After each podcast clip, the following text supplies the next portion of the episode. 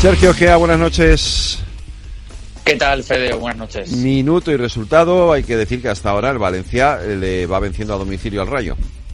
Sí, 0-1, minuto 74 de partido. Qué golazo de ser Chicanos, el castellonense, el de, el de Nules, que siempre dijo que quería jugar en el Valencia y acaba de marcar su primer gol con el Valencia para de momento dar los tres puntos al conjunto de Baraja en Vallecas. Quedan 15 minutos y ahora el Rayo está apretando, así que pues todavía Todavía hay tiempo, todavía hay tiempo, todavía hay tiempo de empatar o de ganar o de meter incluso el segundo, que también puede ser. Todo, todo todo puede pasar en 15, en 15 minutos. A las nueve y media juegan el Granada el Sevilla y el, Ale, y el Atleti Getafe, ¿no? Sí, efectivamente. También dos partidos súper interesantes por la zona de arriba y también, atención, por la zona de abajo, ese Granada-Sevilla. Y también tenemos que comentar, Fede, ahora mismo la jornada de, Euroliga, porque, bueno, eh, entre otros, está jugando el, Real Madrid contra el Estrella Roja. Está ganando 50-66 el Real Madrid fuera de casa. Así que también buenas noticias porque vamos ya por el último cuarto y, bueno, pues se tiene pinta que el Madrid va a conseguir una victoria más en Euroliga.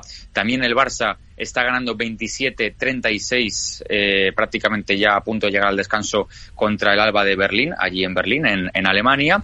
Y también, bueno, pues atentos al partido que juega Basconia, está perdiendo en este caso 27-23 contra el Maccabi de Tel Aviv, fuera de casa, y a las eh, ocho y media acaba justo pues de, comenzar el Virtus Bolonia Olympiacos. Y a las nueve hora el Valencia Basket en la Fonteta contra el partido de Belgrado. Y te cuento también que a partir cuando hablamos de Navidades, que se retomará la liga, ya podremos conocer las conversaciones de los árbitros en el bar, Lorena. Pues sí, Federico, la medida que llegará más pronto que tarde, concretamente el 10 de enero del 2024. Será la primera vez que se publiquen las imágenes y el audio de las conversaciones entre los árbitros. Eso sí, siempre y cuando se produzca una revisión de la jugada en el monitor de campo.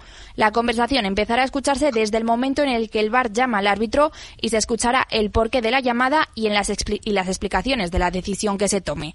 Este material se ofrecerá a través de los operadores oficiales y una vez finalice el día de la competición. Y mañana más liga aquí en los deportes de Capital Radio. Sergio, muchas gracias.